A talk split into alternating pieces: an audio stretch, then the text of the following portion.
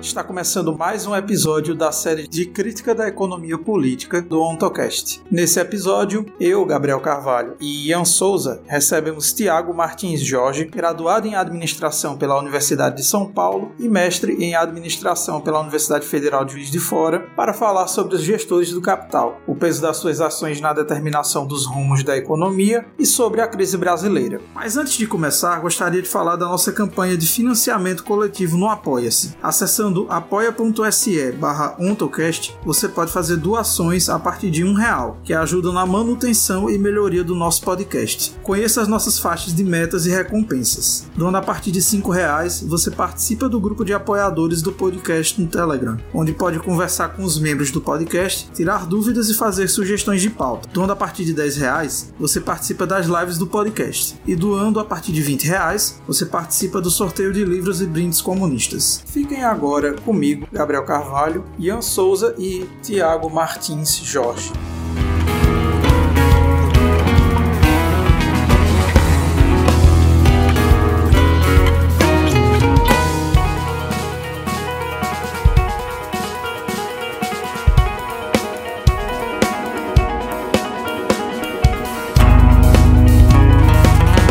Muito bem, começando mais um episódio do OntoCast. Hoje, um episódio da nossa série de crítica da economia política. Vamos falar de crise brasileira, mas não somente disso. Para quem está ouvindo o podcast pela primeira vez, eu sou Gabriel Carvalho, sou estudante de Ciências Sociais da Universidade Federal do Vale de São Francisco. Eu sou pibidiano do projeto de Sociologia da minha universidade, mas no mês que vem vou estar começando a minha iniciação científica, para a qual eu apresentei um plano de trabalho que a gente vai estar estudando o Auxiliador da Indústria Nacional, que é um periódico da época da escravidão. Nós estamos fazendo essa pesquisa sobre o período final da escravidão.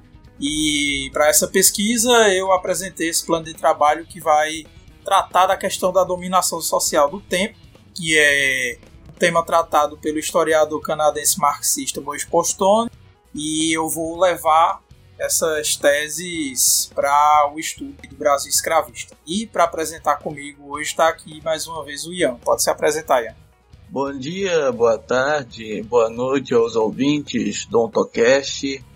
Prazer imenso poder participar mais uma vez de um episódio desse podcast que tem como objetivo a divulgação científica e filosófica do marxismo e mais especificamente de um marxismo renovado, depurado de toda e qualquer vulgarização. Pois bem, para quem não me conhece, para quem está ouvindo esse podcast pela primeira vez, eu me chamo Ian Souza, sou estudante de filosofia pela Universidade Federal do Pará, a UFPA, e meus interesses de pesquisa se concentram no estudo da ontologia de Marx e de Lukács e também venho me debruçando ultimamente em estudos que têm como objetivo desvelar, trazer ao público as determinações que caracterizam a ontonegatividade da política nos textos de Marx. E aí venho utilizando como auxílio para essas pesquisas os textos do professor e filósofo brasileiro José Chazin, que foi o primeiro a trazer à tona, trazer à luz esse aspecto que não vinha sendo percebida pelos estudiosos de Marx e também de outros estudiosos que vêm se debruçando nessa temática.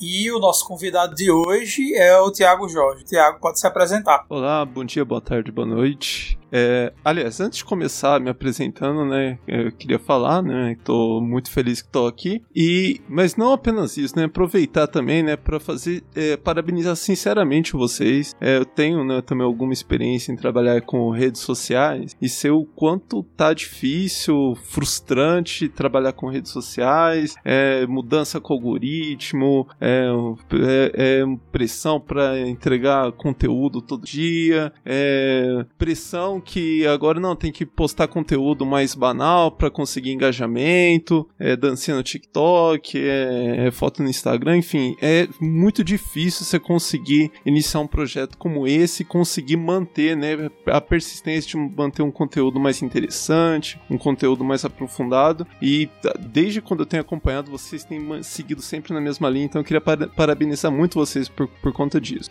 E então aí agora deixa eu me apresentar, eu sou o Thiago Thiago Jorge, sou um pouquinho mais conhecido pelo canal Crítica Marxista, né, meu canal no YouTube, e pro, pro, pros pessoal, pro pessoal mais, mais antigo, né, o Crítica da Nossa Sociedade, né, o canal mudou o nome meados do ano passado. Eu tenho é, graduação em Administração na USP de Ribeirão Preto, é, mestrado em Administração na Universidade Federal de Juiz de Fora, e eu tenho, eu tenho um terceiro título, né, que deveria contar como terceiro título, que é ter sido orientado pelo professor Elsemir Passo Cunha, né, que é, além de ter sido orientado, né, eu tive a experiência de poder é, participar de outras pesquisas com ele, além da minha dissertação, com ele, com os, os outros orientandos dele. Isso aí devia contar como terceiro título e é sem dúvida nenhuma o título que, que eu tenho mais orgulho. Sobre né, o, o que eu tenho pesquisado, é, eu resumiria, né, que a gente vai falar bastante sobre isso, né, eu resumiria dizendo que a nossa maior preocupação que, a gente começou é como a gente está na administração, né, é entender a ação daquilo que a gente chama né, dos gestores do capital. Vamos falar sobre isso certamente ao longo da, da, da entrevista. E, e para é, é, fundamental a gente conseguir entender a dinâmica econômica, né? Então, é, até para situar né, os ouvintes, é, na medida em que eu fui me aproximando da dinâmica econômica, eu me aproximei bastante dos trabalhos né, de uma linha parecida com a do Bruno Teodose, né? Ele já participou aqui, tem uns episódios excelentes, que são as entrevistas com ele, né? E de, de uma forma, né, eu só conhe, eu conheci o trabalho dele em meados de 2019 e é, mas a, ali que eu, eu, vi que eu tava me aproximando muito né, da, da linha que ele seguia e eu consegui aproveitar muito também do trabalho dele. Sim, com certeza. O Bruno fez uma série de introdução, digamos assim, à crítica da economia política com a gente, tratando também no final de uma crítica a algumas teorias heterodoxas que o pessoal marxista às vezes acaba abraçando, simplesmente por serem linhas heterodoxas e bem problemáticas. Inclusive, é a parte daquele episódio que eu mais gosto. Mas falando agora do nosso tema de hoje, que vai ser a questão da crise brasileira, os gestores do capital, eu acho que a gente poderia começar falando sobre as dificuldades que se tem no estudo científico da atuação desses gestores, né? Aí eu acho que o Tiago poderia começar falando sobre isso, sobre como é que tá a situação no campo científico, né? Dessa, dessa abordagem. Cara, quando a gente olha para isso, né, dentro da, da administração, é, eu, eu, eu já conversei né, com marxista. Normalmente, quando eu converso com marxista, eu tô conversando com pessoas de outros campos, né? E, no geral, eles têm muito preconceito com o pessoal da administração e é um preconceito que se mostra de fato na realidade, né? É um preconceito que, que ele é real. É, é real, sim.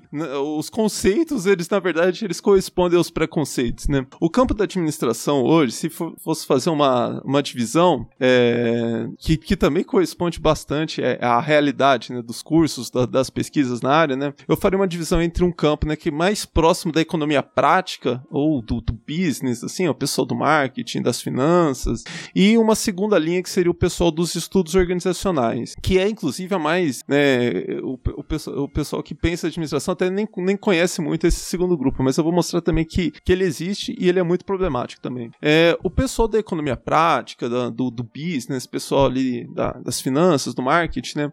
Eles, obviamente, que eles têm uma preocupação muito maior em se aproximar, né, da realidade dos gestores, o que, as decisões, os problemas que esse pessoal enfrenta, mas e então é, é, é uma aproximação muito preocupada, né, em levantar dados, levantar cases, né, principalmente cases de sucesso, que é, um, é a grande, entre aspas, né, ferramenta científica do campo, que eu coloco entre aspas porque ela tem é, é, muitos problemas. Se pensar numa, na hora de fazer uma generalização de fato científica. E mas mais do que isso, né, o, o, o pior para o campo é que é uma tendência à apologia, né? Então é, se aproxima muito do que os gestores estão fazendo, mas sem é, ímpeto crítico nenhum. É justamente para defender aquilo e, e quando a realidade nem per, não, não, permite é, mostrar que aquilo é um é, de forma geral um case de sucesso, eles eles é, correm atrás de casos isolados, enfim, é um campo muito muito problemático, mas tem essa maior aproximação relação, né, com a realidade do, dos gestores. E o segundo campo, né, que eu falei, o segundo lado dessa divisão, né, dos estudos organizacionais, é um, é um pessoal que está mais próximo ali a, a, outros campos, né, de estudo, da, mas principalmente da sociologia,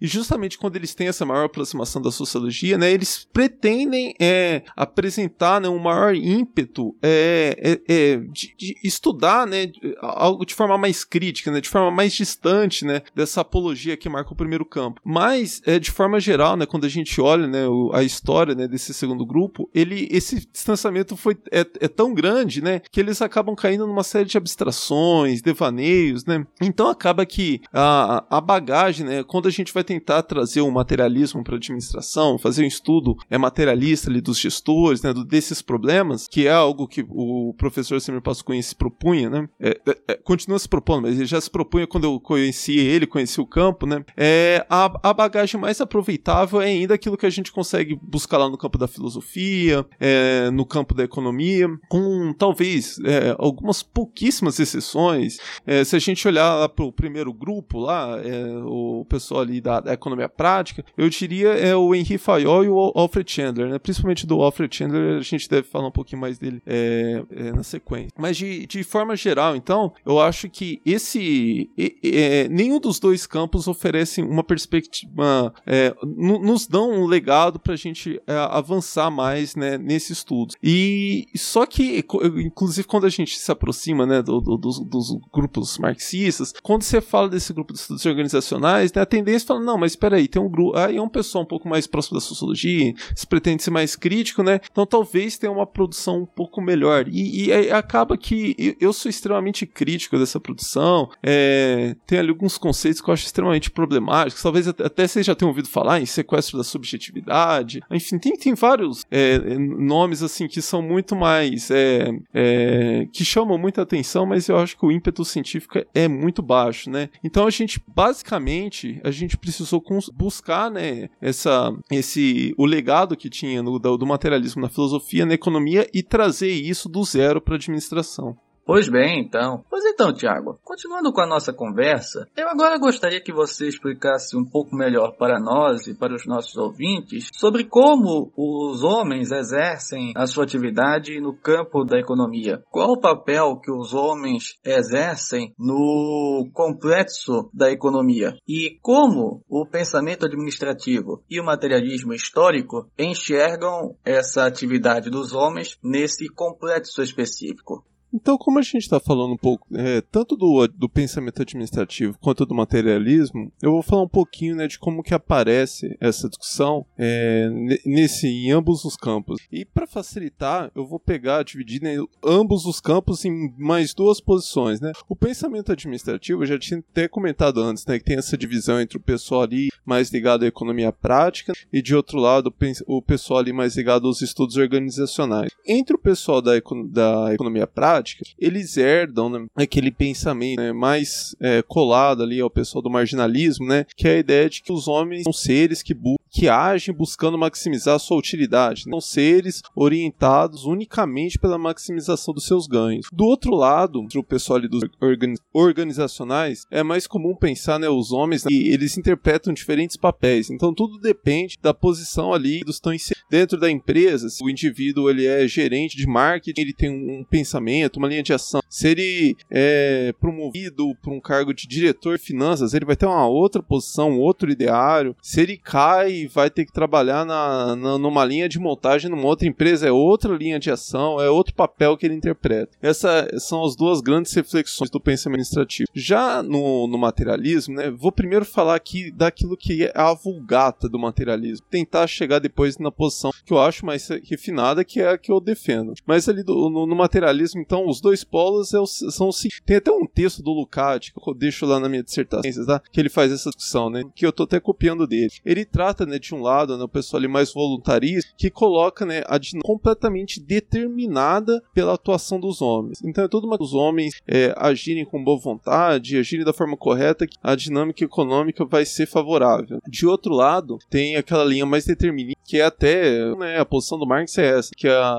então que as escolhas dos homens eh, não são capazes de alterar as grandes tendências da dinâmica né, por meio de grandes tendências, mas obedece necessariamente uma análise, análise do outros orientadores que a gente acha né, que é a mais refinada e é mais próxima até a posição do Lukács, do Marx, que é aquela ideia de que a, a ação humana, ela é, ela de fato ela é condicionada, o detalhe, né, condicionada, não determinada pela compulsão econômica. E o segundo ponto é de que dentro desse condicionamento, o que, que isso quer? Que é um leque de ação, não é muitas ações possíveis, mas é um leque ali, é um campo de ações. E, e você escolhendo entre essas ações, você influencia da economia. Então, vamos pegar uma pessoa aí numa posição que consegue influenciar bastante. O Bolsonaro e o Paulo Guedes, o pessoal dele. Olha o tamanho do estrago que você consegue fazer tomando decisões estapafúrdias. Então, em termos gerais, né, agora para delimitar melhor o que eu estou querendo dizer com a compulsão econômica, né, falei que eles agem é, condicionados pela compulsão. Significa que se eu sou trabalhador, eu preciso de minha força de trabalho. Então, as minhas ações estão condicionadas à necessidade de que eu preciso me inserir no mercado de trabalho, ascender dentro da empresa para conseguir melhores salários ou reagir quando a empresa está tentando passar a perna. Enfim. Do outro lado, né, se, sou, se eu faço parte daquela pequena parcela ali que é detentor de capital, né, eu preciso nutrir esse capital, né, preciso garantir a sobrevivência do capital, pelo menos na,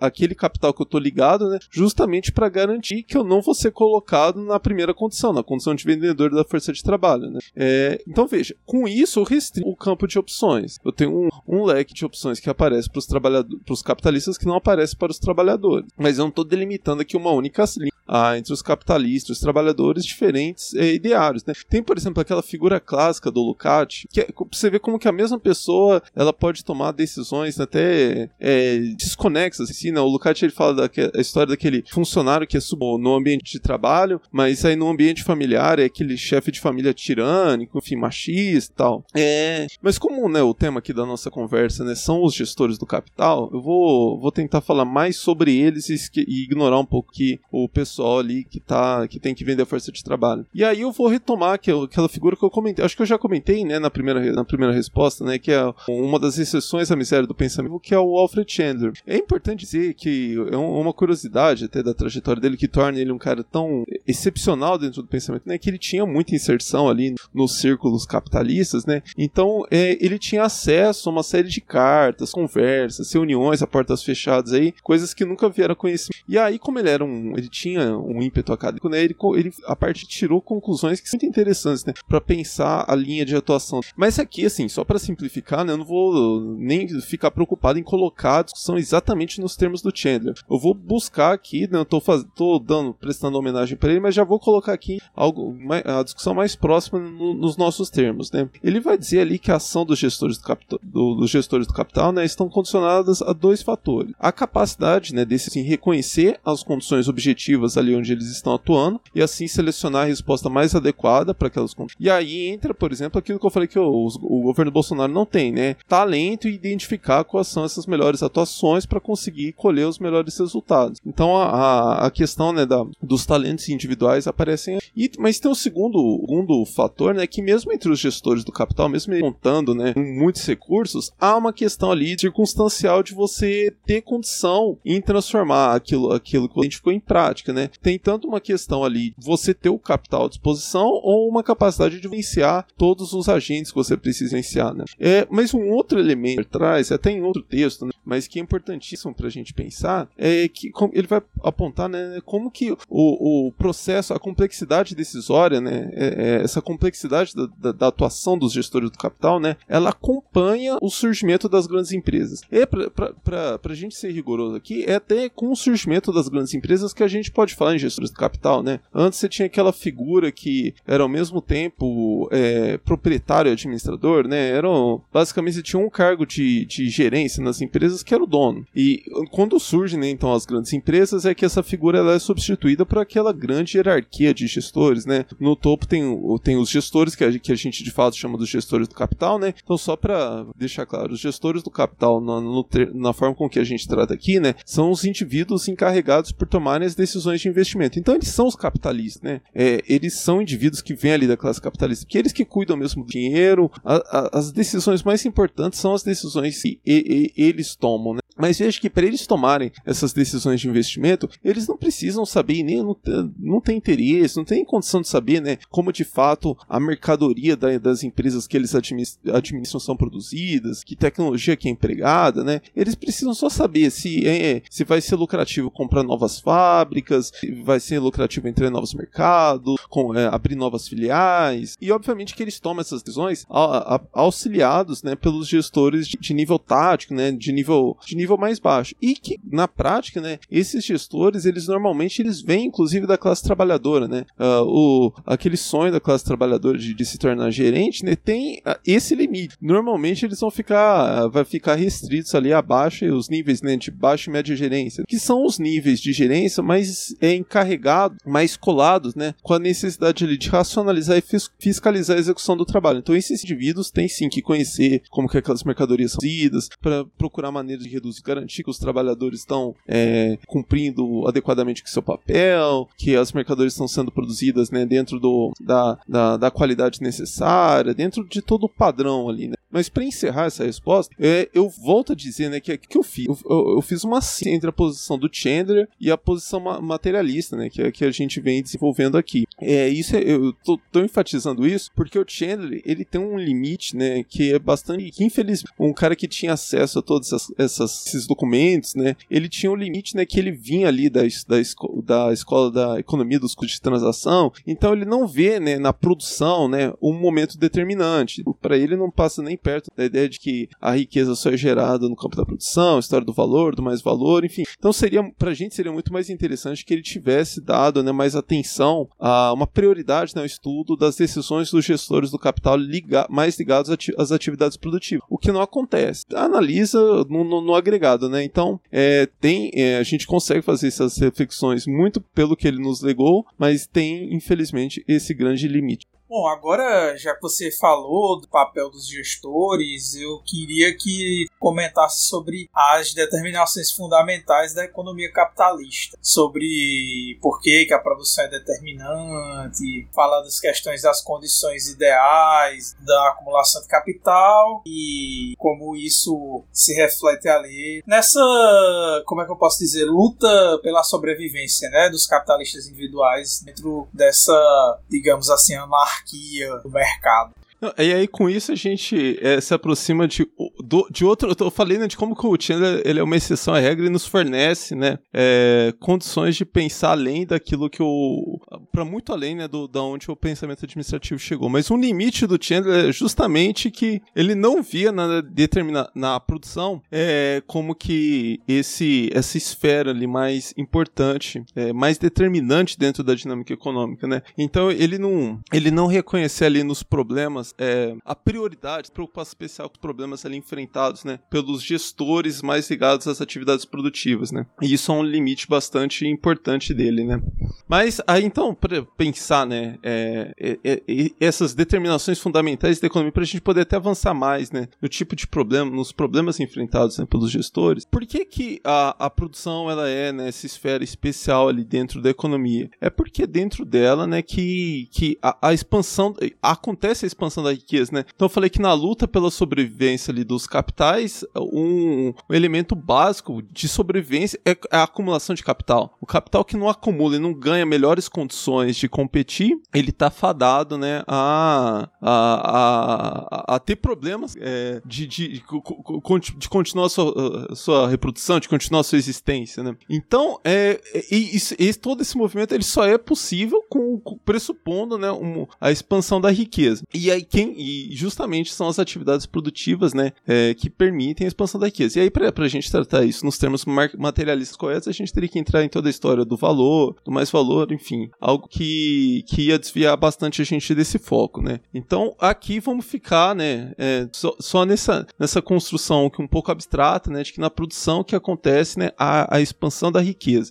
Tá, mas então como que a economia vai funcionar, né, em condições de gerar a maior expansão possível possível da riqueza. É, no, nesse modelo ideal, né, os recursos financeiros acumulados né, pelas empresas e que são, é, vão, são direcionados né, para os bancos na forma de poupança ou investimentos financeiros, né, esses investimentos ali eles vão ficar na mão dos gestores é, dessas, instituições, institui dessas instituições, cujo objetivo é justamente reconhecer quais são os negócios, a, as empresas que estão oferecendo as melhores condições para reprodução, para geração maior de riqueza. Então, é, a função desses caras é, é conhecer, bom, para onde que, que é interessante a gente direcionar esse, esses recursos financeiros que estão parados.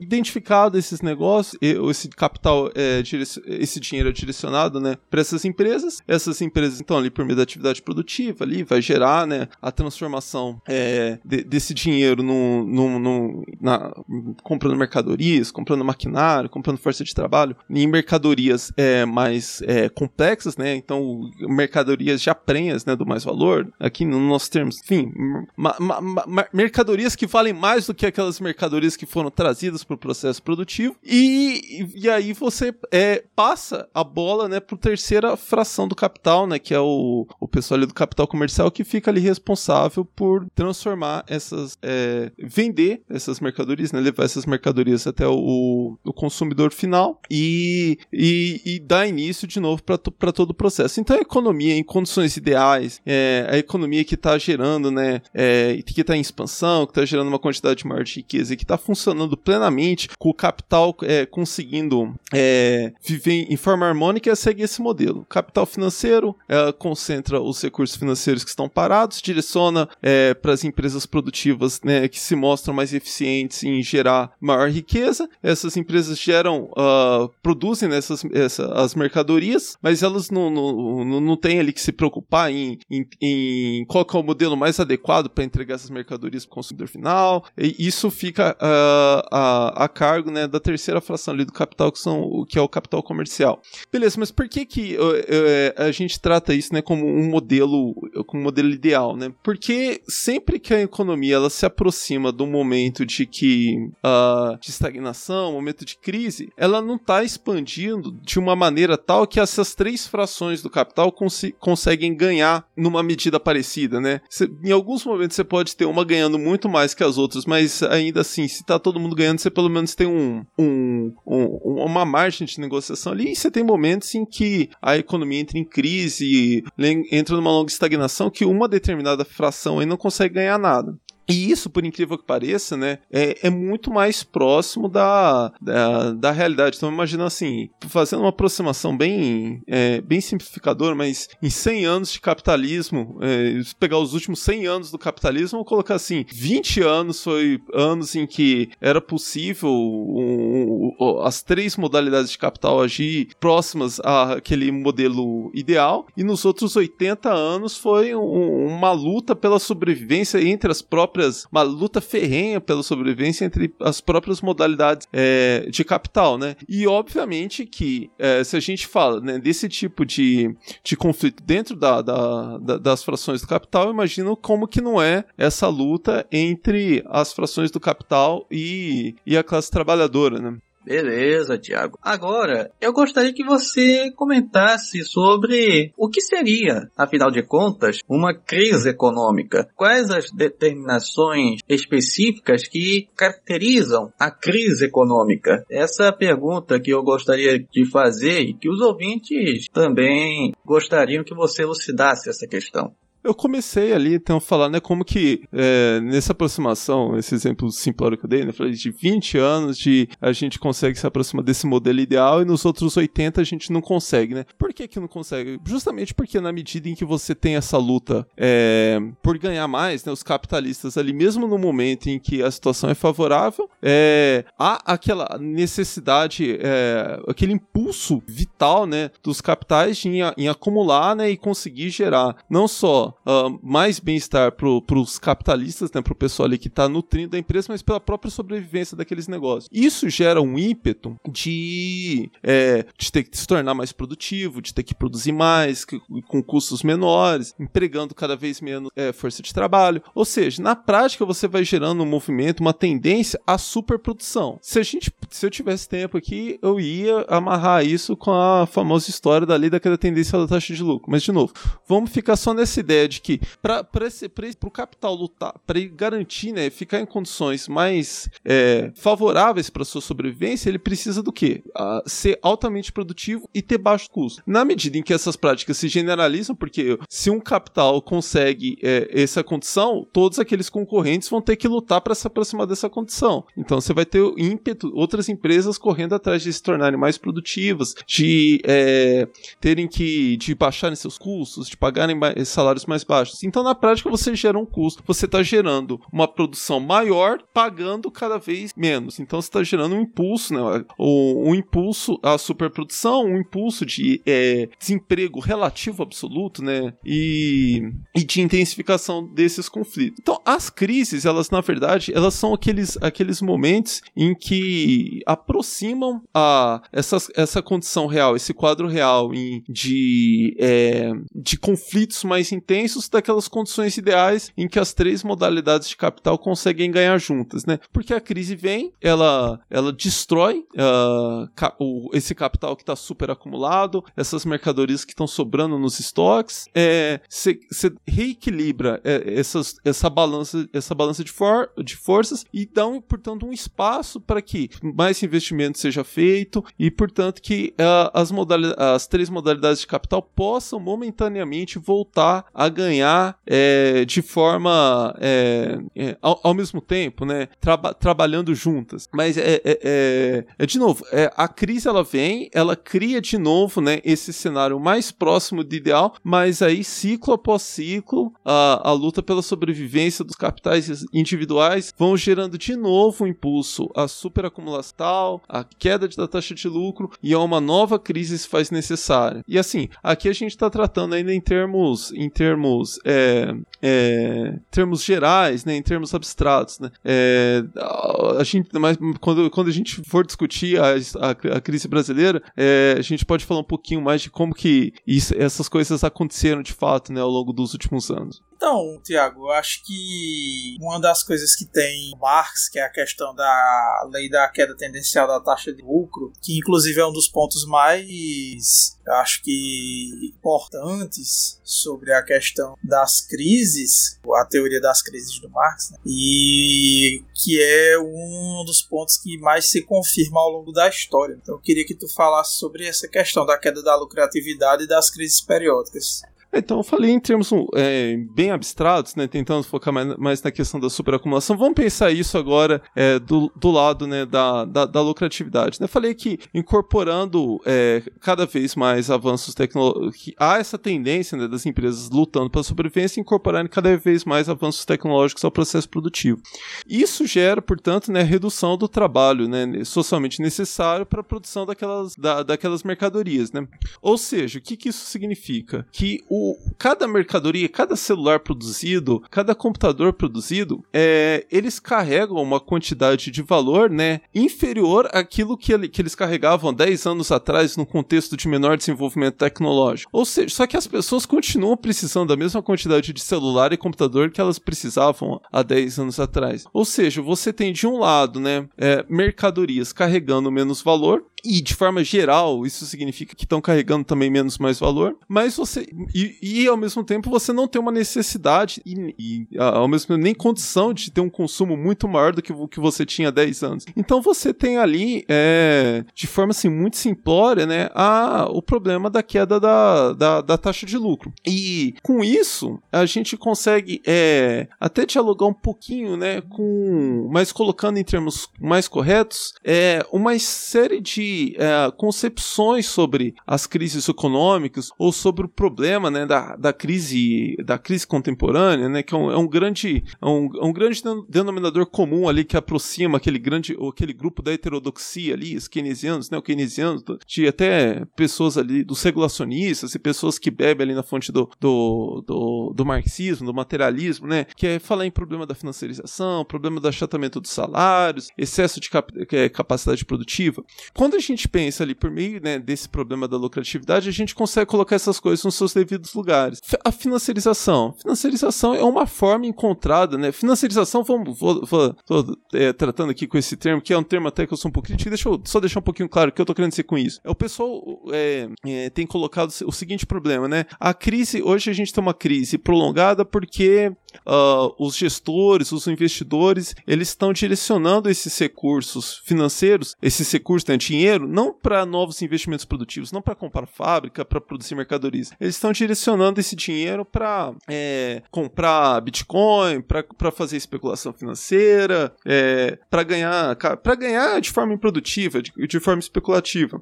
E isso, na verdade, é, acontece, está acontecendo, mas o grande problema é que quando a gente pensa é, a partir de todo esse movimento ali dos ciclos econômicos, dessa luta pela sobrevivência gerando essa tendência de queda da, da taxa de lucro, a gente vê que ao longo dos anos o capital foi super acumulando, mas de outro lado o, o mercado consumidor não se expandiu e mercadorias carregam cada vez menos valor. Ou seja, você tem uma grande quantidade de capital que não encontra uma grande quantidade de, de, de dinheiro, né, que não encontra uma destinação, não tem para onde ir, não tem motivação de você destinar aquele dinheiro para produzir mais mercadorias se não vai ter mercado consumidor. O que que acontece? Essa, esse dinheiro cria-se, né, uma série de, de instrumentos que permite que esse dinheiro vá para especulação financeira e continue é, virando mais dinheiro de forma completamente fictícia, de forma irracional. É, é, o, o, o, termo econômico é, designa isso são bolhas, né? Vai se formando ali bolhas, né? Dinheiro é, vai sendo gerado uma riqueza que é meramente fictícia, né? Mas de novo, o problema, né? Todo de toda essa arquitetura financeira que é criada, não é que ela foi criada e roubou dinheiros que iam para a produção, não. O dinheiro que é, ia para a produção não tá no, no, os gestores ali justamente reconhecendo essas barreiras. Na realidade, eles estão falando, pô, não tá valendo a pena eu continuar aqui, eu ampliar minha fábrica, eu incorporar nova tecnologia, porque os meus ganhos já são mínimos. Vou utilizar esse dinheiro ali para é, tentar ganhar nesse,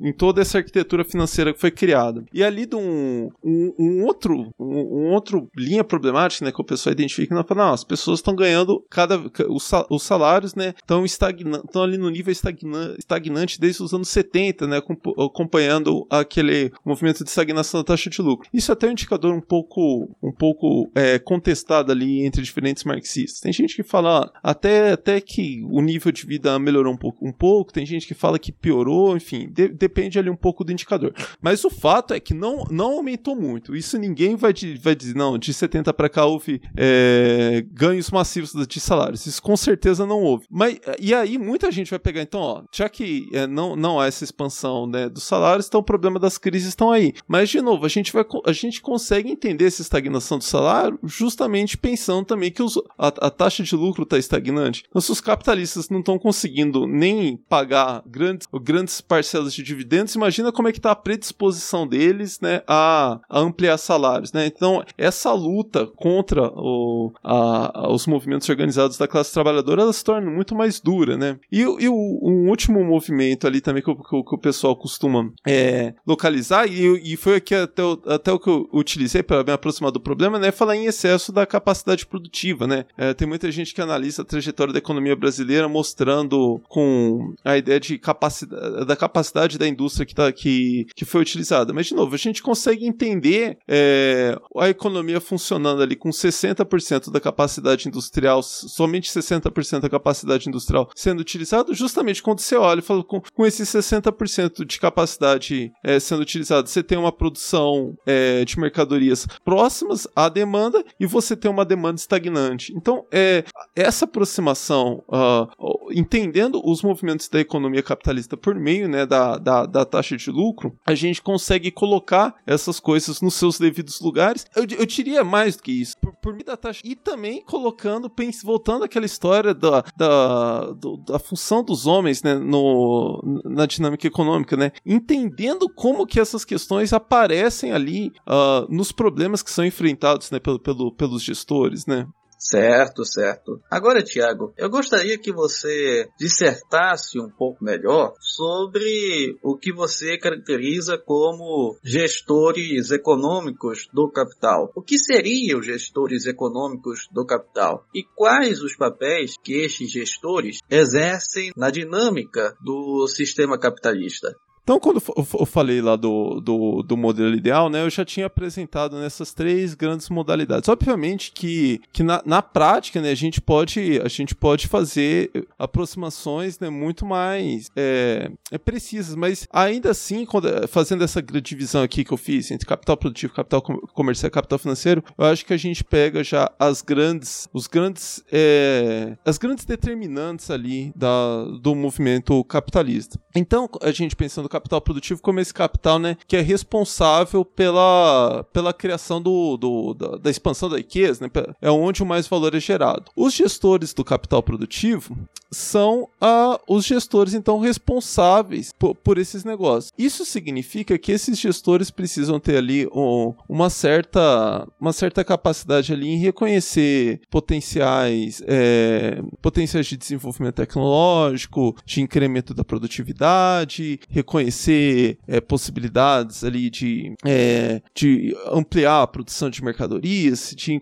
de segurar ali um pouco na, na utilização da capacidade instalada. Enfim, é, é, é, é, um tipo de é o tipo de questão ali que mais específico que esses gestores vão enfrentar. É, os, quando a gente olha ali para o capital comercial, então a gente aparece ali a fração dos gestores do capital comercial, que são os gestores ali que vão ficar mais preocupados. Hoje, até quando a gente, a gente consegue pensar um pouco, né, é, nesses, é, nesses, nesses gestores, é, pensando na Amazon, né, talvez seja os gestores que estão mais na moda hoje. O, o Facebook, ele assume para vários negócios nessa função de capital comercial. Então, é, é buscar novas formas de, de é, reduzir o tempo de, de consumo das mercadorias, de gerar uh, de, é, de gerar o máximo da, de, da, das vendas possíveis, da, da, da, demanda, é, absorver o máximo daquela, das mercadorias que foram geradas, né? Então, é, são os gestores, acho que hoje, se fosse dizer, os gestores que são mais bem quistos pela nossa sociedade hoje são os gestores do capital comercial. Enquanto que hoje os grandes vil, vilões são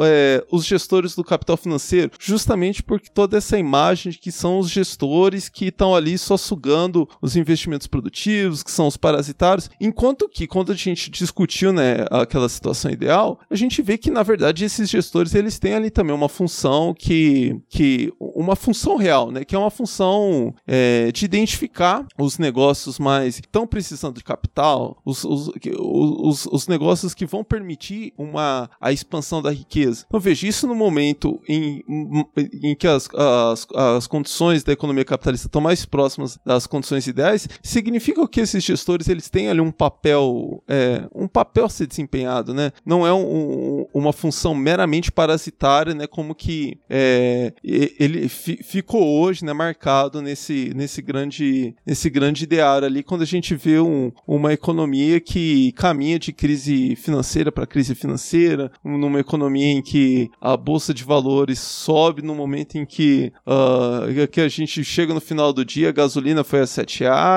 foi, foi só destruição, e mas ainda assim você consegue ter uma bolsa ali tendo uh, papéis sim, tendo altas, outros papéis tendo até grandes altas, né? Isso gera uma grande antipatia, né, com relação aos gestores do capital, do capital financeiro, mas é importante pontuar, assim, que, que é, é, o capital financeiro não é só isso. E da mesma forma também, o que é interessante, é que cada vez mais aquelas, os gestores do capital produtivo e os gestores do capital financeiro, eles precisam se especializar, né? Quando a gente gente está falando nesse cenário de baixa da lucratividade, em atividades que eram é, até, até então só desempenhadas pelo, pelo capital financeiro, né, pelos gestores do capital financeiro, tem uma prática né, que no Brasil ela ainda é muito pouco usual, né, até um termo que é, eu, não, eu não conheço uma tradução disso para o português, né, justamente porque não é uma prática tão, é, tão comum no Brasil, né, que, mas nos Estados Unidos é chamado shadow bank, que são, é, imagina, você tem, você ali, o, você tem uma empresa ali que produz é, automóveis, você reconhece que a taxa de lucro está tá em baixa, que é, não faz sentido você pegar aquele capital tá, que está parado e aumentar é, a capacidade da, das fábricas, de incorporar nova tecnologia, não faz sentido fazer isso. Só que ao mesmo tempo eu não quero pegar esse meu dinheiro, colocar no banco ali e deixar os gestores lá do capital financeiro especularem com esse meu dinheiro, ter, sei lá, é, 10 milhões de reais de lucro e me passarem só um milhão disso. Eu quero eu mesmo, é,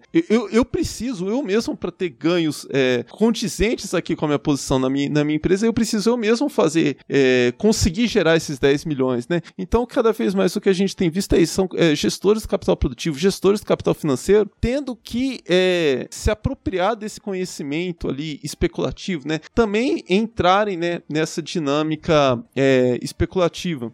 E assim, e aqui eu tô, tô tratando só do, do, desse movimento que tá, tá mais na moda ali da, da, das discussões econômicas, mas na verdade, se a gente faz uma aproximação até um pouco mais, olhando para alguns casos mais isolados, alguns casos menos midiáticos, né? O que a gente tem visto é uma necessidade até de é, do, do capital produtivo, do capital comercial, criar braços ali, pensando então no capital comercial, o capital comercial criar ali uma atividade produtiva, não ficar ali simplesmente refém de, da, da, da de vem, revender as mercadorias. O capital produtivo ali também não, não, não pode abrir mão né, daquele lucro comercial, então ele tem também que ir diretamente ali pro, pro é, invadir ali o, o, ramo comercial. E isso faz muito mais sentido num cenário de baixa lucratividade e num cenário de superacumulação de capital. Então você tem capital que permite a, a esses gestores criarem braços né, das empresas ou mesmo adquirirem empresas que estão em dificuldades nesses outros setores e criarem conglomerados cada vez maiores. Né?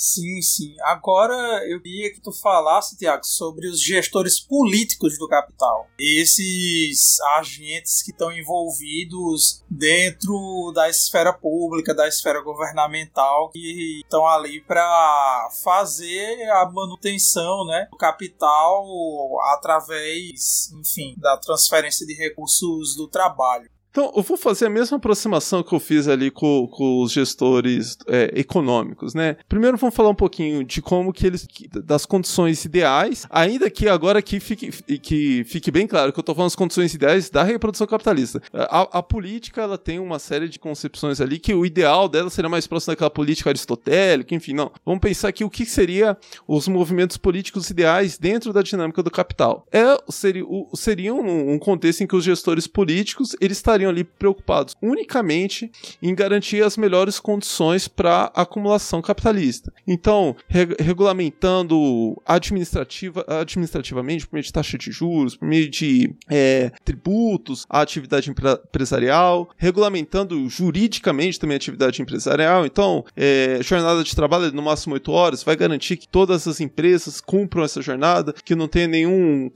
nenhum gestor lá mais esper espertalhão que consiga ali colocar os trabalhadores da, da fábrica dele para trabalhar 14 horas, pagando o mesmo salário que os outros gestores pagam lá para uh, ah, os seus trabalhadores trabalharem so, somente 8 horas. Então, uh, nas condições ideais, os gestores políticos garantem isso, essas condições mais isonômicas, é, por meio de regulamentação administrativa, jurídica, criando por meio de investimentos públicos, garantindo as melhores condições possíveis de infraestrutura, que não vai ter carga, não vai ter caminhão capotando nas estradas, perdendo ali carregamentos, não vai ter problema nos portos, é, vai garantir também que a, que a mão de a, a força de trabalho, né, ela seja formada em condições que, que adequadas para a demanda das empresas, então incrementando produtividade, é, gerando até o, o, é, quando a gente entra também na, na, na, nos elementos ideológicos da formação, né, é, gerando uma mão de obra é, educada, é, educada entre aspas, né, educada para o trabalho trabalho, uh, acreditando em todas essas ideias aí de empreendedorismo. Também, enfim, é, tem outros e outras funções, né? Garantindo segurança social, enfim, garantindo as melhores condições para acumulação de capital. Então, isso seria as condições ideais, né, para a atuação dos gestores políticos. Mas é interessante notar que quando a gente fala nos gestores políticos, as, as questões ideológicas, elas aparecem né, um tom acima. Não é que não, não dá para dizer que os gestores econômicos, né, gestores de capital produtivo, capital financeiro, capital comercial, não tomem decisões é, pautadas por, por questões ideológicas. Obviamente que eles tomam, mas na política isso é muito mais, isso é muito, é, é muito comum, né? É, você claramente, é, é, é, é muito fácil, fácil não, mas não é um exercício muito quase impossível você analisar um determinado governo e identificar a predileção dele pelo uh, por determinada fração do capital, por determinadas por determinadas é, movimentos ali que você consegue atrelar com um, um, um, uma ideologia específica. Então isso significa ali que uh, esses gestores podem é, dar preferência, né? Podem agir em determinada direção, ainda que essa não seja a direção mais adequada, né, para a reprodução do capital como um todo todo. Então é, é, é, um,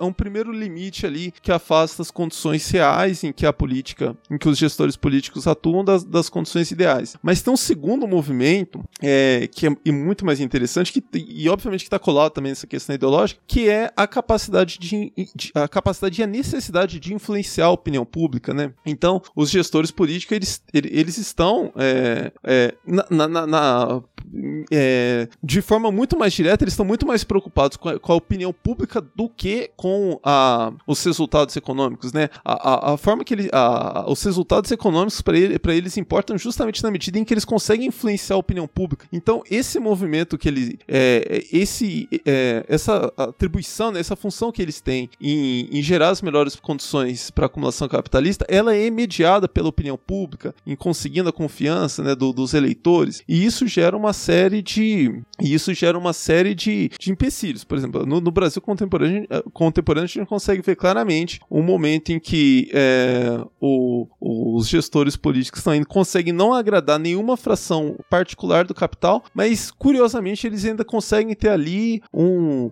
com, por meio de todos esses aparatos que eles criaram ali, garantindo os 10% dele lá, da turma do, do, do Zap, do, a turma das fake news, enfim. É, é, no contemporâneo a gente consegue, no Brasil contemporâneo a gente consegue ver claramente, né, é, como que a política real ela consegue se afastar é, absurdamente dessa, desse modelo ideal né, da, da, da, da, política, ainda que dentro da ordem capitalista, política para melhor reprodução uh, do capital. Muito bom, muito bom. Pois então, depois desse momento da nossa entrevista, em que fizemos discussões de caráter mais abstrato, por assim dizer, agora acho que podemos, afinal de contas, fazer, enfim, aquilo que Marx chama de viagem retorno, uma viagem que vai de um conteúdo mais abstrato para um conteúdo mais concreto. E agora, definitivamente, passando para esse momento da entrevista, agora, Tiago, eu gostaria de saber de você como é que funcionou a dinâmica da economia mundial capitalista, mais especificamente depois do fim da Segunda Guerra Mundial. E como é que ocorre esse período de estagnação econômica que vai se observar a partir dos anos 70. Em termos gerais, a minha pergunta é essa: como funcionou a dinâmica da economia mundial capitalista durante o período pós-45, durante o período pós-Segunda Guerra Mundial, até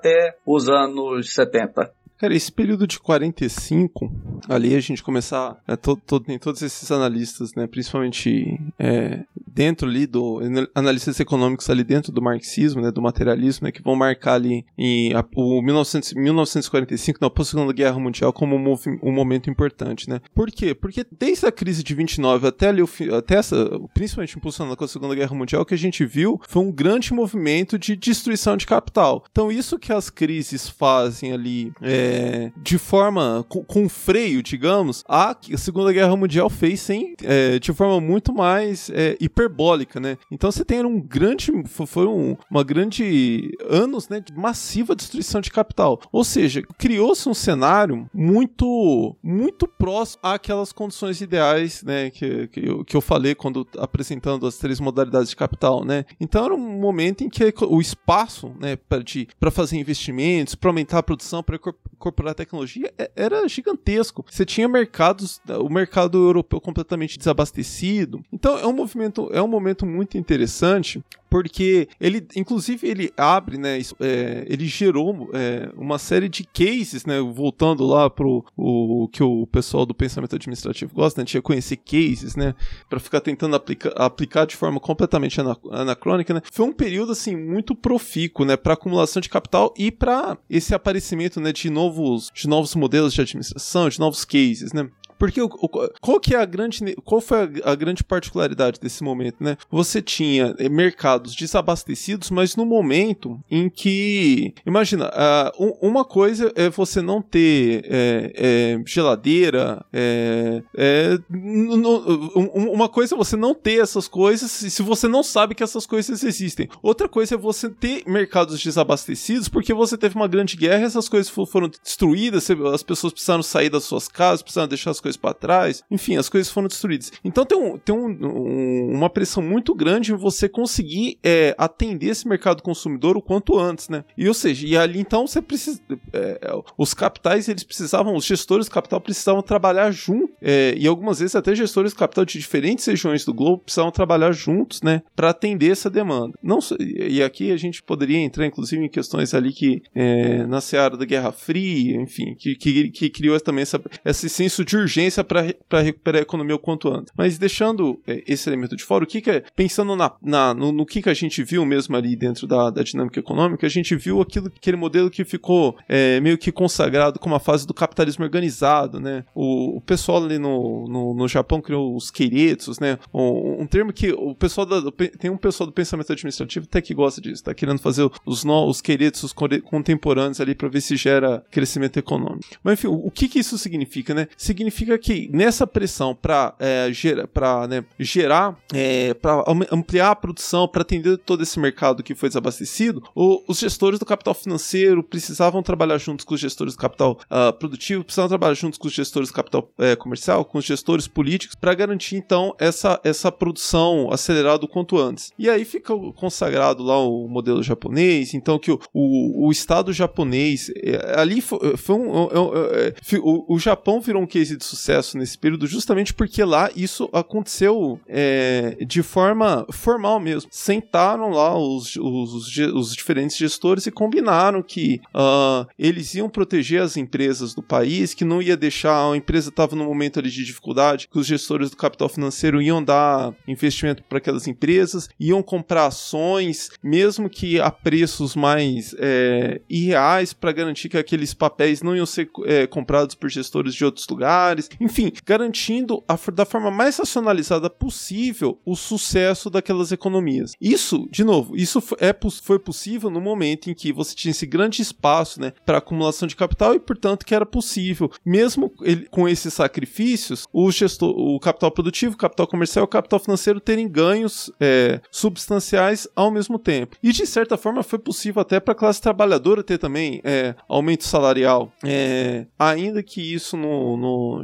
principalmente no Japão, no Japão e Alemanha, né, são dois cases de sucesso na época, isso aí tenha demorado pelo menos uma década, né, em que o, os ganhos empresariais já tinham acelerado para até ter esses aumentos substanciais ali no, no salário. Mas o que acontece? Então, é, você tem esses 20 anos não, de grande prosperidade, de queridos, de capitalismo organizado, de estar tá todo mundo ganhando, até que você chega no momento em que o mercado mundial está completamente abastecido de novo. E isso acontece ali mais ou menos no, nos anos 70. Então, é, ah, é, é, nesse momento ali que se encerra, né? É, esse que foi o grande, o último grande ciclo é, de acumula, acumulação de capital. Então, depois desse período, desse boom que aconteceu no pós-guerra, porque a pessoa até diz, né? Não tem coisa melhor para acumulação capitalista do que uma guerra para destruir tudo e ter que produzir mais um monte de coisa e tal, né? Mas passou esse, entre aspas, milagre econômico do pós-segunda guerra, a gente tem uma crise, né, nos anos 70 que vai trazer uma grande estagnação depois desse período até a atualidade. Eu queria que tu falasse agora sobre esse período. É, o que é interessante ali, que um legado que o, o, essa fase ali do, do capitalismo organizado deixou é essa é, é, é uma série de conhecimentos ali de forma de manipular é, diretamente a, a economia. Então criou-se ali um, um, quase que um, uma obrigação dos gestores políticos, né, do Estado, socorrer as empresas. Isso fez sentido, é, fazia um sentido né, nos anos de prosperidade lá do pós-segunda guerra, mas é, do, dos anos 70 em diante fazia um sentido é, do ponto de vista social, mas já não fazia sentido do ponto de vista de acumulação de capital. Isso parece assim um grande contrassenso, né? Mas a, a, a realidade mostra, né? Quando a gente olha para os anos 70 e para cá e vê essa grande estagnação, a gente tem a prova disso. O que acontece? Criou-lhe uma pressão para que os gestores políticos socorressem a economia sempre que uma crise se avizinhasse. Então isso significa que é, os gestores políticos políticos ali, por meio de todo esse, esse arcabouço de medidas né, que foram sendo é, conhecidas e criadas ao longo dos anos 40, 50, 60, algumas até um pouco antes disso, né, é, de socorrer a, a economia, seja ampliando investimento público, reduzindo taxa de juros, é, é, co comprando empresas é, e depois vendendo de novo a preço de banana, enfim, todo esse arcabouço de medidas ali políticas que foram concebidas que permitem, não, não permite aos gestores políticos gerarem ciclo, ciclos de expansão infindáveis, mas permite é, é, dar condição para que eles tornem as crises né, extremamente controladas, é, as crises controladas, com o preço de que você não consegue gerar uma expansão. Por que você não gera expansão? Porque você não gera destruição. A, o, o capitalismo ele só vai ter uma nova fase de, de expansão depois de uma grande fase de destruição. Os gestores do capital, os gestores políticos do capital, justamente por conta de toda essa pressão da opinião pública, de todas essas medidas que foram acumuladas, eles veem a crise, eles são obrigados a intervir, a garantir que a, que a crise não, não, não gere anomia social, baixou até o Durkheim aqui, uh, não, não gere crise social, não deixa as pessoas desempregadas e, portanto, não, não deixa os gestores políticos ali é, suscetíveis ali a perder as próximas eleições e tal. Só que com isso, é, eles criaram esse movimento de que desde os anos 70, é, sempre que o, a crise aparece, a, a crise chega a estourar, né? Uh, a crise de 2007, 2008, por exemplo. Mas rapidamente o que, o que a gente viu foi dando é, bilhões de dólares para GM, enfim, é, uma série de intervenções ali no mercado, uh, no mercado financeiro, no mercado de, de seguros, no mercado imobiliário, garantindo que a, que a crise não, que as crises não ganhassem essa fase, essa face mais destrutiva. E aí com isso então o que a gente vê, uma economia estagnante, a taxa de lucro não, cai mais, na medida em que o, uh, os investimentos estão é, sendo, sendo controlados, mas também uh, não tem expansão econômica. Você vive ali uma infindável estagnação, é, mas sujeito a uma série de problemas. Certo. Agora, Tiago, continuando com a nossa conversa, eu queria que você elucidasse para nós e para os ouvintes que estão acompanhando esse episódio sobre o que caracterizaria aquilo que podemos denominar de desregulamentação financeira. E também eu gostaria que você apontasse o que especificaria uma crise financiarizada. Quais as determinações que caracterizam estes dois conceitos fundamentais para entender a crise capitalista que nós vivemos atualmente. Então, justamente porque, eh, como eu coloquei, né, uh, chegou um momento ali em que uh, os gestores políticos socorriam a economia sempre que aparecia um, uh, um movimento né, de, de crise ali, um movimento de destruição, e com isso você garantia que você garantia que não ia ter destruição, mas também garantia que não ia ter prosperidade, que não ia ter motivo, enfim, para os gestores voltarem a ampliar investimentos. Então acontecia aquele aquilo que a gente estava discutindo ali quando eu falei da em termos né, mais abstratos ali daquela da taxa de lucro. Uh, esses gestores, principalmente né, os gestores das empresas que é, mais bem sucedidas, que conseguiram acumular mais capital ao longo dos anos 50, 60, é que esses gestores tinham ali uma grande quantidade de dinheiro parado sem encontrar né, um, um, um destino rentável para elas. É, o, que, o, o, que, o, que, a gente vê nesse momento é esses gestores pressionando os gestores políticos a permitirem, né? Então, se a gente não pode ganhar produtivamente, permite aí que a gente ganhe com a especulação financeira. Então, é uma longa trajetória, né? Com momentos de, de, de que esse movimento se acelera, em outros que esse movimento acontece de forma mais. É, dá, dá até uma marcha ré, às vezes avança ali em primeira, em segunda, né? Que é esse movimento de desregulamentação financeira. Então, um movimento que começa ali, se a gente fosse colocar um pontapé inicial ali no acordo de Bretton Woods, mas que vai até hoje com as criptomoedas, com aquela prática, a prática do shadow banking que eu falei anteriormente, né? Que é um movimento de uma série de medidas ali que tem como é, finalidade permitir esses ganhos fora, fora do circuito regular, né? Aquele daquele modelo ideal do capitalismo de capital financeiro, financiando capital produtivo, passando as mercadorias para o capital comercial é, ganhar com a revenda para o consumidor final. Então você cria é, esse, essa arquitetura financeira que permite a todos esses diferentes gestores colocarem o dinheiro diretamente ali no, no, no mercado financeiro, né, nesse, nesse grande arquitetura financeira, financeirizada que foi criada, permitindo que eles tenham esses ganhos, né, de forma de forma de forma fictícia, né, mas fictícias quando a gente olha para a economia como um todo, né, no bolso deles o dinheiro entra de verdade, né? Mas óbvio e então o primeiro, o primeiro ponto é colocar, é a desregulamentação financeira é consequência, não causa de, de queda da taxa de lucro, de redução de investimentos produtivos. Ela é consequência de todo esse movimento que a gente falou anteriormente. E mais é, algo que, que eu coloco até como uma hipótese relativamente é, é, confirmada. Não, não vou colocar que, que, que, é algo que eu, que eu tenho absoluta certeza. Mas de fato aparece é, que os países que controlaram melhor esse movimento de desregulamentação financeira foram os países que dos anos 70 para cá conseguiram ter um crescimento econômico relativamente sustentável e também que conseguiram evitar as crises mais de destrutivas. Então, uh, o, os Estados Unidos, que é um, exemplo de um país que, que não conseguiu fazer isso de forma controlada. Então, nos anos 90, você teve um grande movimento de expansão econômica completamente é, ficcional, é algo que o, que o Brenner trata em grandes detalhes lá no, no, no livro dele, o, o Bunha Bolha. Ele tem um, um, outro livro também que trata desse período, que eu vou ficar devendo o nome. E mais que tenha. Então, numa década você consegue um crescimento completamente é, irreal para o contexto econômico, e na década seguinte você tem uma crise. Uma, a crise do início dos anos 2000, né? Tem aquela crise das empresas .com, lá das empresas.com, e depois a crise de 2007 e 2008. É, já que eu falei do Brenner, o Brenner tem até uma, uma, uma expressão que eu gosto muito é, para tratar esse período, né? Dos anos 70 para cá, que é ele fala que a economia mundial entra numa dinâmica de um jogo de soma zero. O que, que isso significa, né? O pessoal que conhece a economia por meio daqueles modelos ideais aprende que economia não é jogo de soma zero. No, no ano uh, no ano X a quantidade de riqueza é, é 100, no ano X mais 1 a riqueza é, a quantidade de riqueza é 110, no ano X mais 2 a quantidade de riqueza é 120. Então isso significa que dá para todo mundo ganhar ao mesmo tempo. Economia, e a economia não é jogo de soma zero. O que o Brenner vai falar não, ó, dos anos 70 para cá a economia mundial se tornou um jogo de soma zero. Então se, se uh, a economia chinesa está expandindo, você tem se a economia chinesa está expandindo a 10% ao ano, você tem economias que. Uma série de economias que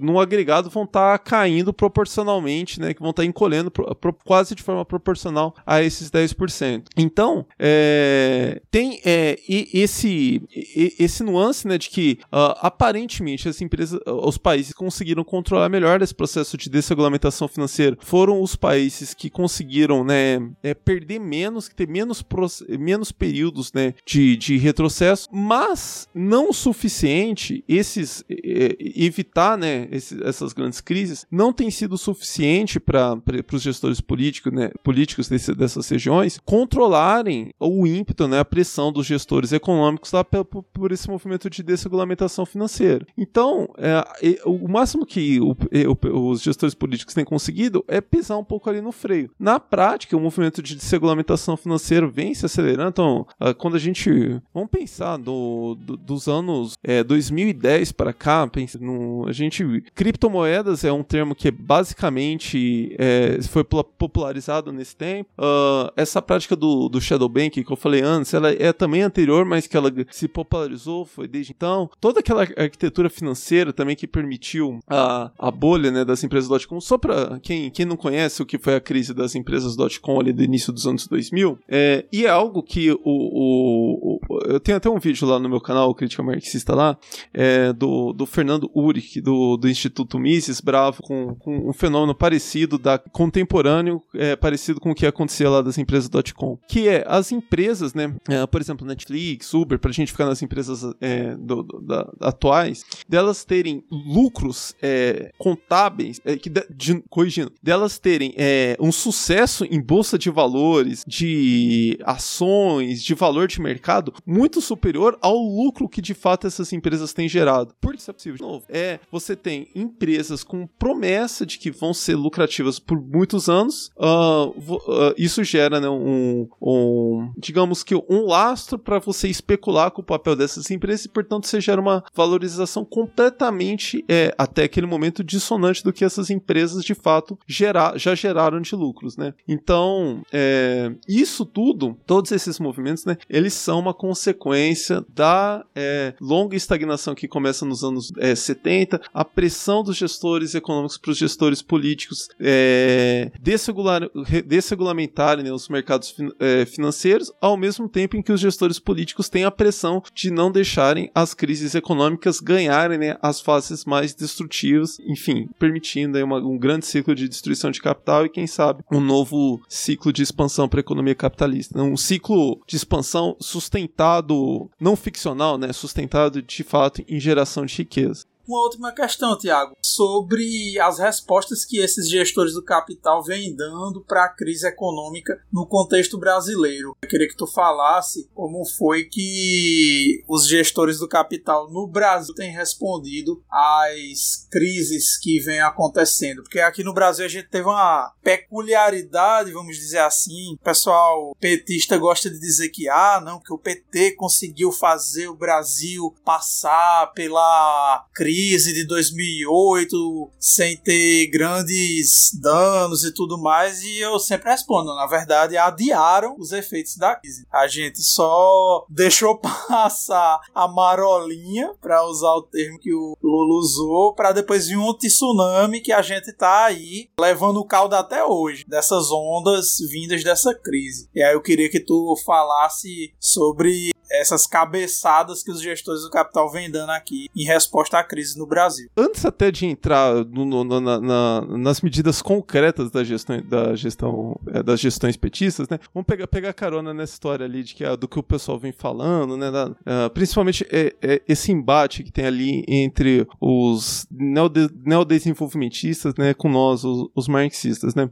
Eu diria que no cenário atual, né? Até para fazer o link com aquilo que, que a gente acabou que eu discuti mais longamente aqui, né? É, o que a gente tem visto é que não há soluções atuais nesse, nesse cenário de estagnação, nesse, no, nesse contexto de superacumulação de capital, de queda da taxa de lucro, não há solução que possa gerar progresso social simultaneamente em várias partes do globo. Né? A história do jogo de soma zero do Robert Brenner, enquanto que, é, sabendo que no, no, capitalismo a gente precisa é, de progresso econômico para ter progresso social. Não significa que se a gente tem progresso econômico, a gente necessariamente tem progresso social, mas não tem como ter progresso social sem progresso econômico, né? sem, gera, sem geração de riqueza. É, e como que no, a gente vive num contexto em que progresso econômico num país e, portanto, permitir progresso social numa região, você precisa necessariamente de que outros lugares tenham retrocesso? É uma disputa, é um campeonato aí. É o, a, a, economia mundial virou um grande, é, uma grande corrida, um grande, um, grande, um grande campeonato brasileiro aí. É um, um, um time tendo que ganhar do outro. Nesse contexto, medidas é, neodesenvolvimento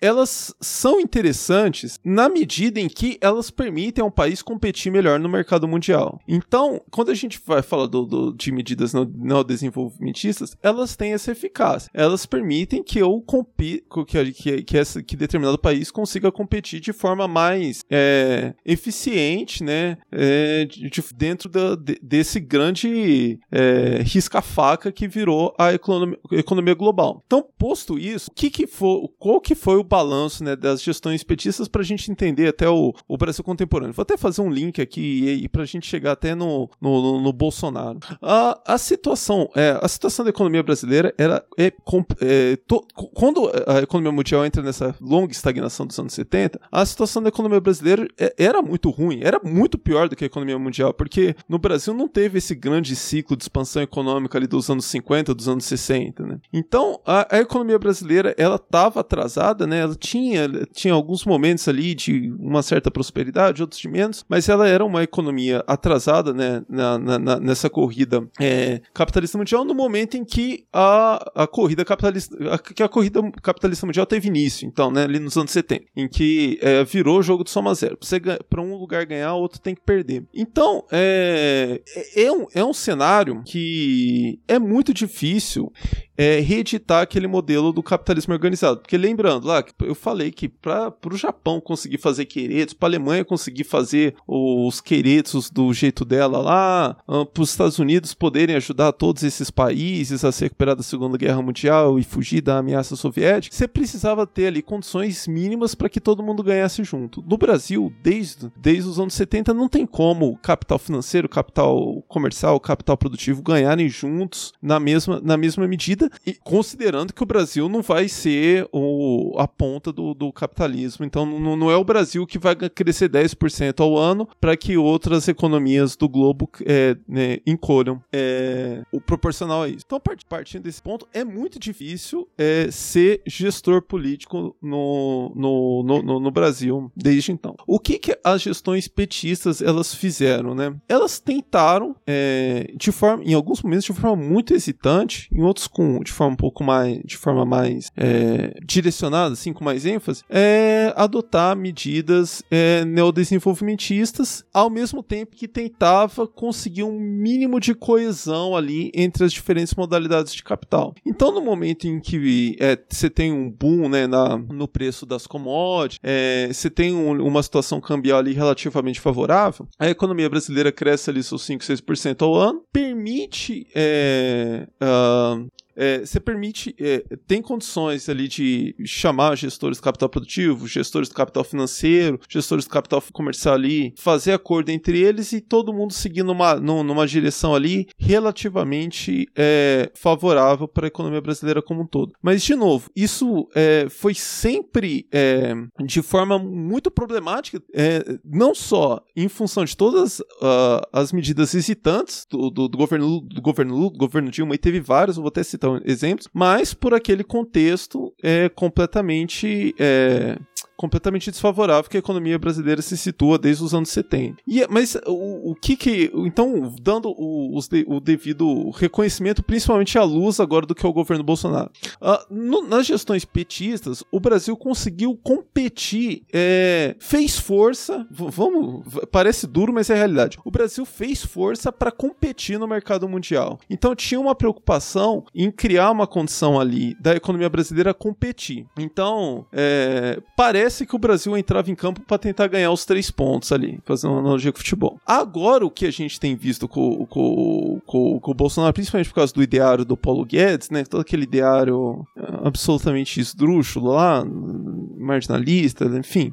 É, parece que o Brasil, o, o Brasil deixou de fazer força. O, Brasil não faz força para competir no, no mercado mundial. Então, o Brasil aceitou que ele vai ser rebaixado e tá ali, é, tá de boa, tá de boa com isso, tá ali tentando só dar, dar condições para que o pontualmente um capital ou outro, uma empresa ou outra do Brasil consiga ter sucesso. E aí, por enfim, a gente, a gente sabe que há motiv motivações uh, não, não, não, não muito é, honestas, né? Não muito, não muito transparentes, né? Para eleger uma empresa ou outra. Enfim.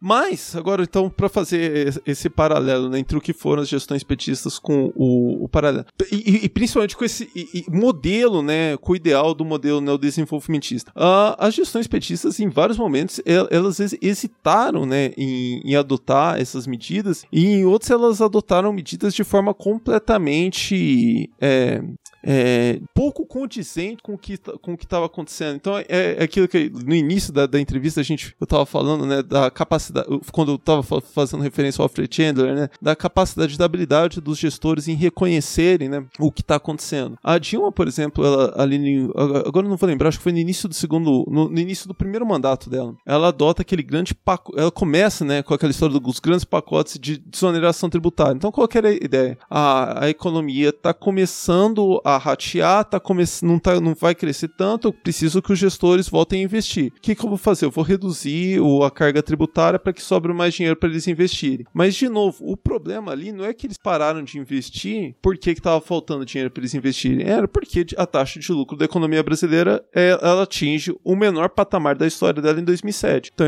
a taxa de lucro da economia brasileira subiu ali até 2007, 2007 para cá ela vem no, no patamar mais baixo. Então, os gestores simplesmente pararam de investir porque eles se depararam com essa taxa de lucro baixíssima. No, naquele momento, a fazer desoneração no, no fazer desoneração tributária significa, significa o, o, basicamente o seguinte: é você falar para eles, ó, guarda esse dinheiro, põe esse dinheiro no bolso, vai especular, porque já que vocês não têm motivo para investir na no reinvestir esse dinheiro na produção, não, não, não, não tanto faz para você ah, do, do, ponto de vista é, do ponto de vista social é, não, não, não faz sentido você deixar mais dinheiro na mão de, dessas pessoas é isso que eu tô querendo dizer. Mas a, a, Dilma não teve essa capacidade mas curiosamente depois que ela sofreu o impeachment ela faz uma meia culpa quanto a isso. Ela, ela deu uma entrevista falando que isso foi um erro, um erro que ela cometeu. Então eu acho esse um caso bastante claro de mostrar né, como que esse neodesenvolvimentista neodesenvolvimentista petista ele foi é, hesitante pega o primeiro, o primeiro mandato do, do, do, do governo Lula, é, é, é, é muito pouco. É, tem muito pouco do que a gente pode chamar de um neodesenvolvimentismo ali. A gente consegue encontrar medidas PAC, essas coisas, principalmente ali, é, já pegando do,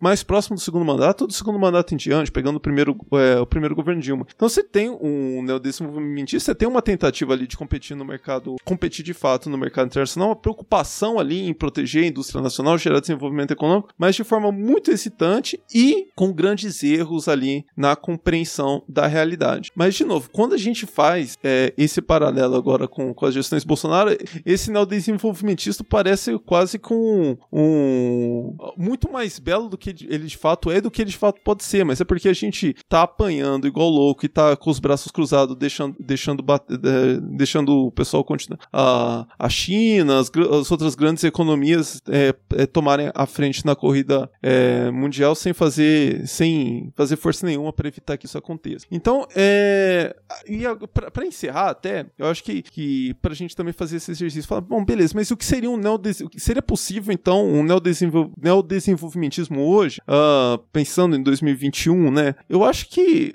eu acho que hoje a situação é muito pior do que ela era no início dos anos 2000, né? Se, e, e eu, como eu coloco, eu acho que no início dos anos 2000, um neodesenvolvimento desenvolvimentismo já era extremamente complicado por todas essa a impossibilidade do, de colocarem os gestores econômicos numa mesa e falar, ó, oh, gente, vamos colaborar que todo mundo vai ganhar, porque já não podia. Hoje, com o Brasil sendo mais superado por China, por Índia, por África do Sul, é, é, mais, é muito mais difícil. Então faz sete anos né, que a economia brasileira ela perde posições na, na corrida capitalista. Então, desde 2014, quando o Brasil é, mergulha na crise, a, a, a economia não se recupera então teve a crise e, e da crise não, não, não surgiu aquele ciclo de recuperação. Por que, que não teve aquele grande ciclo de recuperação? Você tem um, a crise, você tem um ciclo de destruição, por que, que não tem um ciclo de recuperação? Porque quem é, se aproveitou do capital que foi destruído no Brasil não foram as empresas brasileiras, não foi as empresas brasileiras, foi o capital internacional conseguindo né, colher os frutos da, da destruição capital, de capital que acontece no Brasil é, nos anos 2014, 2015. Com isso, os conflitos sociais se intensificam ficam, então você tem essas as modalidades aí de captar os gestores ali batendo cabeça. Agora todo mundo bravo com o Bolsonaro, mas morrendo de medo também do Lula voltar. Você não tem acordo entre eles. Mentira. Há, há, um, há um, algumas parcelas aí que na verdade até já topam o Lula de novo, enfim. Então, mas, o, mas isso é muito sintomático do fato de que é, a situação é tão ruim, essa situação, é, os conflitos são tão grandes que não, não tem o mínimo de, é, de coesão até no próprio ideário, né, dessas de, dos gestores do capital, é, dos gestores econômicos do capital no Brasil, né. E aí uma grande questão que eu não teria a menor condição de responder aqui e já vou falar que eu não vou responder, que eu não tenho condição de responder antes que vocês corram o risco de me perguntar. Ah, entre a solução desenvolvimentista e a solução revolucionária, o que que a gente faz? Ó, solução desenvolvimentista para mim no, no Brasil é, é, é, como eu falei, é, é apontar na direção correta que hoje a gente precisa recuperar capital produtivo no Brasil, mas lidar com esses limites absolutamente reduzidos para conseguir alguma coisa disso. Então, é saber que você vai conseguir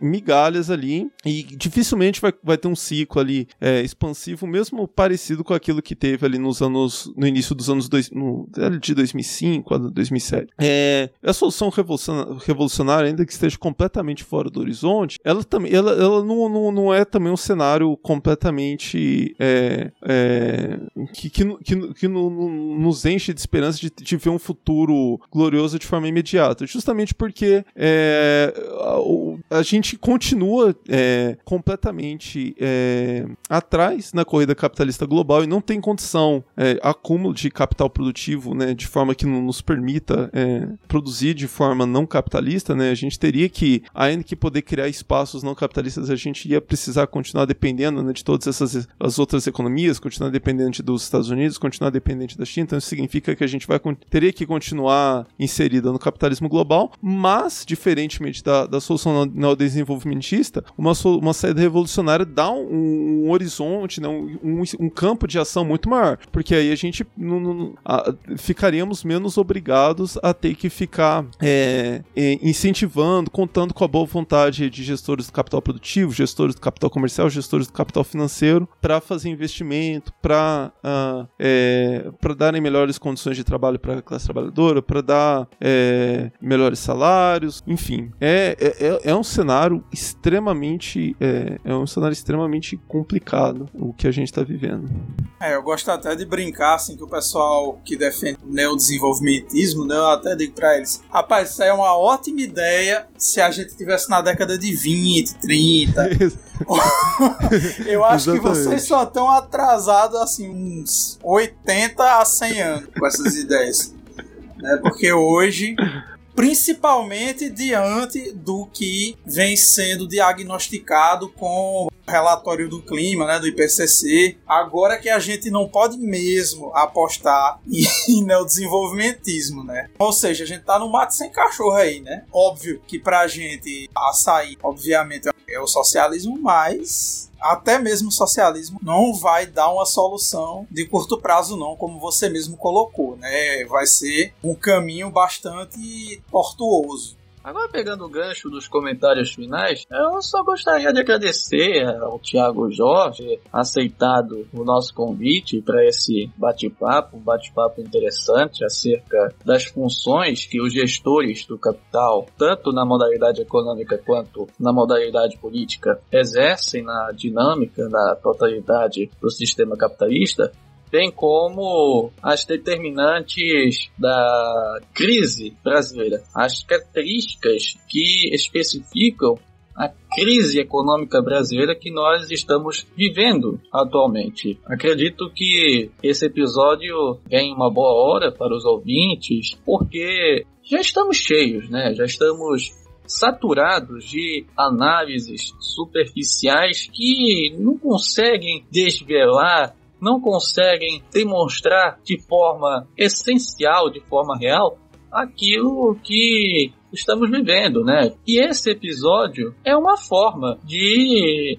opor a essas análises superficiais que não só estão empestadas na direita, mas também na própria esquerda. Na esquerda estamos também saturados de análises superficiais que não conseguem responder o porquê de estarmos vivendo essa crise, né? E em último lugar, eu gostaria de agradecer ao Tiago Jorge do canal Crítica Marxista por ter aceitado o nosso convite para esse bate-papo. E aqui faço é, o apelo ao ouvinte de, caso você não conheça o trabalho do Thiago Jorge, que procure o canal dele no YouTube, o Crítica Marxista, né? Lá nesse canal, além de ter análises acuradas dele sobre a crise brasileira, sobre O marxismo, de modo geral, lá também no, no canal dele, tem recortes de palestras de grandes estudiosos marxistas brasileiros que são imprescindíveis para, para se compreender a realidade particular na qual a gente vive. Portanto, faço o convite aos ouvintes de seguirem o canal do Tiago Jorge, Crítica Marxista. Pois bem, e também espero que os próprios ouvintes tenham gostado do episódio. Espero que este episódio tenha sido de grande valia, de grande importância para vocês. Mas então, Tiago, você tem mais algum comentário final a fazer? Não, eu gostaria de agradecer de novo, foi muito legal né, ter participado. Como eu falei antes, é, eu, e volto a repetir, é, é muito, tá cada vez mais difícil é, sustentar é, empreendimentos como, como esse aqui e, e a gente tem que dar muito valor ao que vocês estão fazendo e justamente porque falando de tudo isso que a gente falou das grandes dificuldades, né, que, que seria hoje, né, para pensando na situação brasileira, a gente o, uma transição para o socialismo não é a solução imediata para os problemas. O, o que, que isso significa, né? O que, que a gente pode tirar disso? Que a gente precisa de, cada, de pessoas cada vez mais é, conscientes né, da situação em que a gente está inserido, justamente para saber aquilo que é possível fazer, a melhor forma né, da gente manipular é, o que a gente tem hoje para conseguir extrair o, o máximo do, do, do que é possível, né? Então não tem outro jeito de, é, de conseguir alcançar né, esse conhecimento, não ser estudando muito de esse esforço de conhecer. Então, esses canais, é, canais, né, empreendimentos como o de vocês, é, são absolutamente essenciais né, para que a gente consiga é, avançar nessa direção. Então, é, foi um, é um grande prazer ter, é, ter estado aqui quem sabe voltamos aí em outros episódios. Muito obrigado. A gente que agradece, Thiago. Foi um episódio muito massa, bastante didático. Ninguém vai poder dizer que o assunto foi muito complicado. Acho que você fez uma explicação muito lúcida, muito esclarecedora aqui. Eu espero que os nossos ouvintes tenham gostado desse episódio. Então, muito obrigado por terem ficado aqui até o final. Um grande abraço e um bom momento a todos.